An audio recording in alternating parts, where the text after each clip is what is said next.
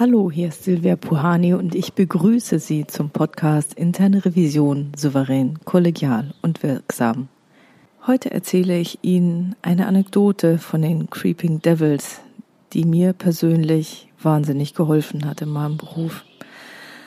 Vielleicht ein bisschen zum Hintergrund. Creeping Devils ist eine bestimmte Kakteenart, die in den USA wächst und wahrscheinlich noch sonst irgendwo auf der Welt.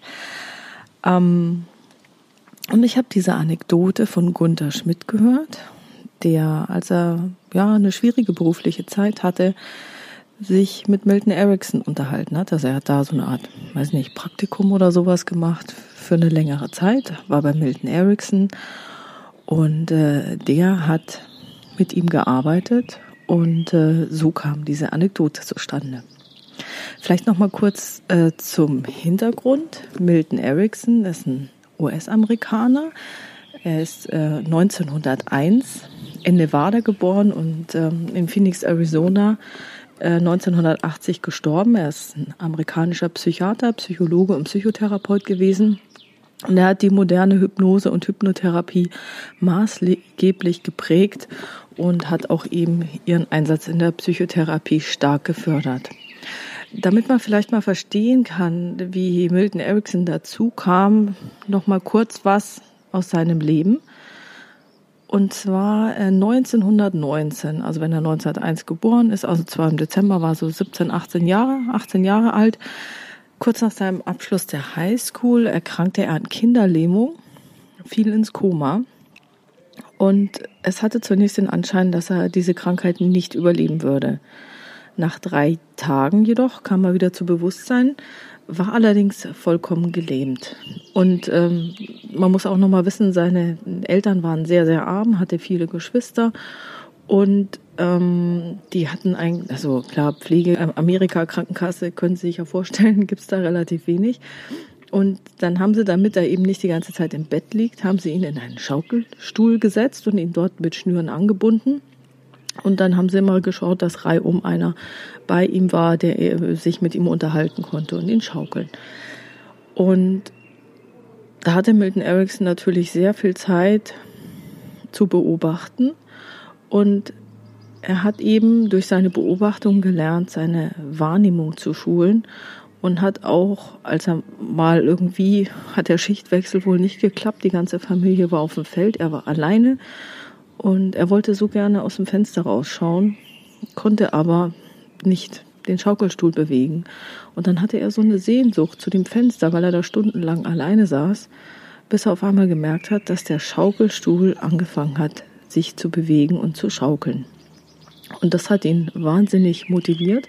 Und dann hat er eben in den folgenden Monaten dann seine kleine Schwester beobachtet und äh, wie die als äh, es war anscheinend äh, geboren und wie die als Baby dann gelernt hat, erst zu robben, dann zu krabbeln und so weiter.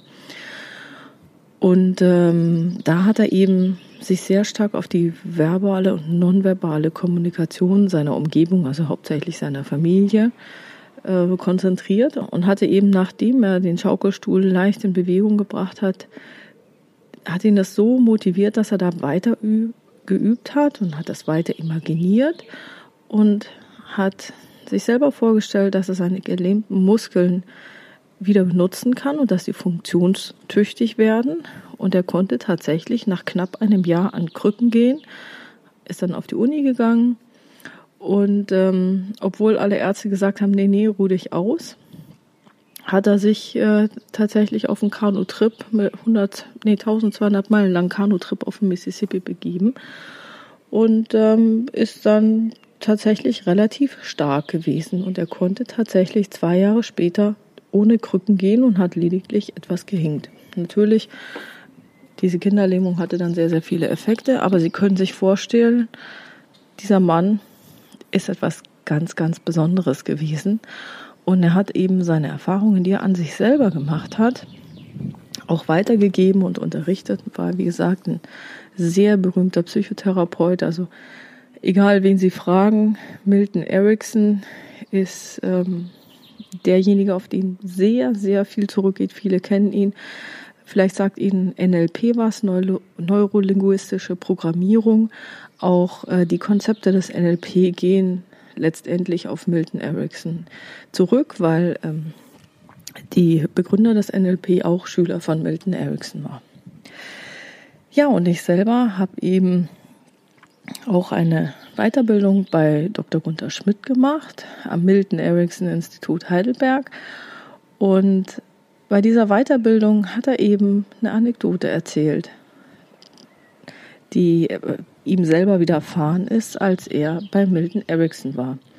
Und ich hatte den Gunther gebeten, das für mich doch mal zu Papier zu bringen. Und äh, eine Kurzfassung davon ist auch in meinem Buch abgedruckt, Erfolgreiche Prüfungsprozesse in der internen Revision. Und ich freue mich, dass ich Ihnen jetzt die Langversion von dieser schönen Geschichte vorlesen darf. Okay, also Gunter Schmidt. Er schreibt, es freut mich sehr und ehrt mich auch, dass die Autorin mich gebeten hat, als metaphorisches Beispiel eine Anekdote beizusteuern, die ich einmal erzählt habe im Rahmen einer Weiterbildung, die sie bei mir gemacht hat. Diese Anekdote hatte ich angeboten mit dem Ziel zu ermutigen und daran zu erinnern, dass wir alle viele schlummernde Kompetenzpotenziale in unserem Unbewussten haben, die wir aber aktivieren und gerade in schwierigen Kontexten nutzen können und dass dies in uns oft auch ganz unwillkürlich quasi auf unbewusste, kompetente, aber sehr wirksame Art geschehen kann, selbst wenn wir bewusst mit anderem beschäftigt sind. Sie beschreibt ein Erlebnis, welches ich in Begegnungen mit Milton Erickson hatte. Milton Erickson gilt weltweit als der entscheidende Pionier der modernen Hypnotherapie im 20. Jahrhundert und quasi als Vater aller aktueller kompetenz- und ressourcenorientierten Beratungs- und Therapiemodelle. Auch das von mir entwickelte hypnosystemische Modell baut auf seiner entscheidenden Vorarbeit auf. Ich hatte Ende der 1970er Jahre das große Glück, noch direkt von ihm in Phoenix, Arizona, wo er lebte, lernen zu dürfen, was mein gesamtes berufliches und privates Leben entscheidend beeinflusst hat. Milton war und ist neben vielen enorm kreativen und wirksamen Interventionsformen dafür berühmt, mit Anekdoten, Metaphern und symbolischen Interventionen in Menschen sehr tiefgehende, hilfreiche Prozesse anzuregen, die auf unwillkürlicher, oft unbewusster Ebene erfolgreiche Lösungsprozesse ermöglichen. Dies erfolgt auf der Basis der Erkenntnis, dass auch allein auf eigenständig unbewusster, unwillkürlicher Ebene sehr kreative und konstruktive Kompetenzprozesse von Menschen entwickelt werden können, selbst wenn sie bewusst nicht daran denken oder sich das nicht vorstellen können. Mit Anekdoten und Metaphern kann dieses Potenzial wirksam angeregt werden. Nun zum Erlebnis. Nun zum Erlebnis. Nachdem ich mit Milton mehrere sehr schöne und aufbauende Erfahrungen mit Trance-Induktionen durch ihn gemacht hatte, bat ich ihn, mir wieder eine Trance anzubieten, für ein für mich damals sehr schwieriges Feld. Ich arbeitete damals als Stationsarzt in einer psychiatrischen Klinik, die wie üblich sehr pathologie- und defizitorientiert auf der Basis biologisch-psychiatrischer Modelle arbeitete. Nebenher arbeitete ich in meiner Freizeit schon jahrelang in Heidelberg mit bei Helm Stierlin, dem europaweit führenden Pionier der systemischen Familientherapie.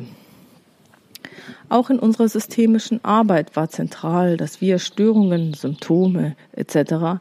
immer in ihrem Sinnkontext betrachteten und so einen ganz anderen Blick entwickelten, in dem die Kompetenzen, Stärken und die Sinnhaftigkeit des Verhaltens der Klienten auch von Symptomen im Vordergrund stand.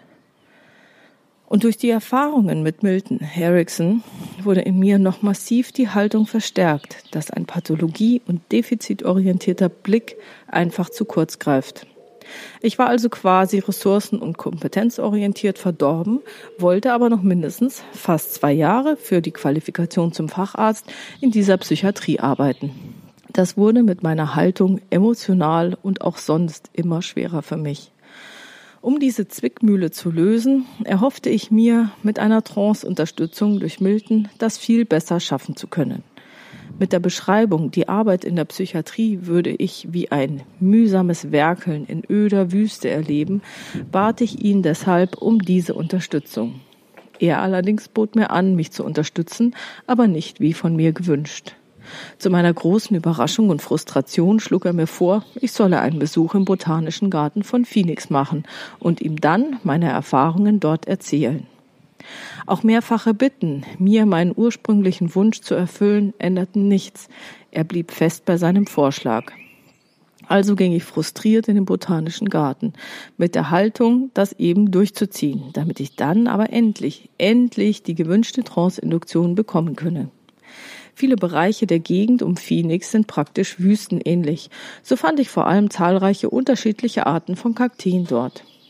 Nach mühseligem Rumwandern im botanischen Garten fuhr ich zurück zu Milton, klar in der Erwartung, nun meine gewünschte und verdiente Trance zu bekommen. Aber er wollte meine Erfahrungen dort geschildert haben. Ich aber hatte wenig zu erzählen, da mich Kakteen nicht besonders interessiert hatten. Dann fragte er mich, ob ich denn auch die Creeping Devils gesehen hätte was mich ratlos machte, da ich davon noch nie gehört hatte. Er meinte damit eine bestimmte, für mich sehr unscheinbare Kakteenart, die für meine Begriffe etwas wurstartig auf dem Boden liegend wachsen. Wie sie wissenschaftlich heißen, weiß ich bis heute nicht. Die hatte ich nicht gesehen bzw. auch nicht beachtet. Deshalb forderte er mich auf, gerade noch einmal hinzufahren und die zu betrachten. Noch frustrierter als zuvor machte ich das schließlich, fand und betrachtete sie, was mich nicht sehr ansprach. Irritiert und etwas ratlos fuhr ich zu Milton zurück, und wieder nervte er mich damit, ihm ausführlich von den Creeping Devils zu erzählen. Ich hatte auch jetzt nicht viel zu bieten. Daraufhin schilderte er mir sehr lange, ich schätze circa 20 Minuten lang, welche wundersamen Wesen doch diese Creeping Devils seien, die es nicht nur schaffen, in öder, wüster, trostloser Umgebung ihr Überleben zu sichern, sondern dabei auch noch schöne Blüten betreiben können. Seine sehr positive Schilderung kam mir ziemlich übertrieben und euphorisch vor. Für solch unscheinbare, lächerliche kleine Kakteen Schließlich schaute er mich schmunzelnd an und sagte, er wisse selbst nicht, weder bewusst noch unbewusst, und ich selbst wahrscheinlich auf bewusster Ebene auch nicht, wie man Unbewusstes von den Creeping Devils und ihren Fähigkeiten lernen könnte, mit schwierigen Kontexten so erfolgreich umzugehen wie sie. Er wisse aber genau, dass mein Unbewusstes das ganz eigenständig entscheiden und umsetzen könne, auch zum jeweils passenden Zeitpunkt. Das tröstete mich gar nicht. Ich war frustriert, weil ich meine gewünschte Trance wieder nicht bekam. Mit dieser Haltung fuhr ich schließlich auch wieder nach Deutschland zurück, überzeugt davon, dass mir diese Beiträge von Milton für den Umgang mit dem Psychiatriekontext sicher nichts nutzen könne. Als ich aber wieder in das Umfeld der Psychiatrieklinik kam, stellte ich erstaunt fest, dass praktisch jedes Mal, wenn ich mit Frustration über einseitige Pathologiezuschreibungen für Klienten reagieren wollte, intuitiv, spontan Bilder von Creeping Devils in meiner Vorstellung auftauchten, die Reaktionen von Humor, Gelassenheit und von vielen kreativen Ideen in mir aufriefen, dafür, wie man mit diesen Situationen ähnlich wirksam und kreativ wie die Creeping Devils umgehen könnte. Dabei wurde mir deutlich bewusst, dass meine Beschreibung, die Psychiatrie käme mir wie eine öde Wüste vor, Milton dazu veranlasst hatte, mir genau diese Creeping Devils Intervention vorzuschlagen, denn sie passte metaphorisch exakt zu meinem Kontexterleben und meine spontanen Creeping Devils Imaginationen im Alltag der Psychiatrie halfen mir, eine völlig andere Beobachter- und Steuerhaltung für die äußerlich gleichen Kontexte aufzurufen, ganz unwillkürlich, ohne jede Mühe. So transformierte mein Unwillkürliches einen wüsten Kontext in einen spannenden, herausfordernden, oft sogar lustig wirkenden Kreativkontext, der mir sehr half und bis heute hilft, schwierigste Situationen flexibel, um eine passende Handlungsfähigkeit zu beantworten, wo ich früher eher mit Opferhaltung reagiert hatte. Diese und viele ähnliche Erfahrungen habe ich bei mir selbst und inzwischen auch bei Tausenden von Klienten als klaren Beweis erlebt für die in uns, in unserem unbewussten Erfahrungsrepertoire schlummernden vielfältigen Kompetenzen und kreativen Lösungspotenziale, was auch gilt für Menschen, die über lange Zeit den Eindruck machten und dies auch selbst glauben, dass sie über keine solchen Potenziale verfügen und sich als unfähig erleben. Von diesen oberflächlichen Erscheinungsbildern sollten wir uns also nicht entmutigen und enttäuschen lassen, sondern unsere Haltung und alle Kommunikations- und Verhaltensbeiträge so gestalten, dass die schlummernden Potenziale wieder gebahnt und reaktiviert werden können. Dieses Buch hier bietet eine wahre Fundgrube an ermutigenden und hilfreichen Anregungen genau dafür. Ich wünsche ihm und seiner Autorin deshalb viel Erfolg und kann jedem Leser zu seiner Wahl nur gratulieren. Dr. Gunther Schmidt. Ja, und als ich eben diese Anekdote von ihm gehört hatte, war ich auch in einer beruflichen schwierigen Situation. Naja, können Sie sich ja denken, in der Revision hat man öfter mal verschiedene Zwickmühlen. Und diese Anekdote hat mich persönlich daran bestärkt, dass ich für mich gesagt habe, ja, auch in öderster Wüste können wunderschöne Kakteen gedeihen und sie können sogar Blüten hervorbringen. Und dann hat mir der Name Creeping Devils auch gefallen. Ich weiß auch nicht, wieso. Ich stelle es mir halt so vor, weil sie eben am Boden liegen und wurstartig sind dass man da früher mal leicht, wenn der Sand so über die Kakteen drüber gegangen ist, reingetappt ist mit dem Fuß und äh, sie daher diesen Spitznamen bekommen haben. Ganz besonders freue ich mich, dass äh, eine Freundin von mir die Gelegenheit hatte, in Phoenix, Arizona zu prüfen. Und ähm, ich hatte sie gefragt, ob es denn möglich wäre, dass sie in den Botanischen Garten von Phoenix geht. Und das hat sie gemacht. Sie hat mir auch ein kleines Andenksel mitgebracht. Vielen, vielen Dank nochmal auch von dieser Seite dafür. Die Creeping Devils ermuntern mich auch weiterhin, in ödester Wüstengegend kreative Lösungen zu suchen und zu finden und umzusetzen. Ja, das war's für heute beim Podcast interne Revision souverän, kollegial und wirksam. Ich hoffe, es hat Ihnen gefallen, auch diese Anekdote zu hören. Sie können sie gerne nochmal in meinem Buch nachlesen und ich wünsche Ihnen erfolgreiche Prüfungsprozesse.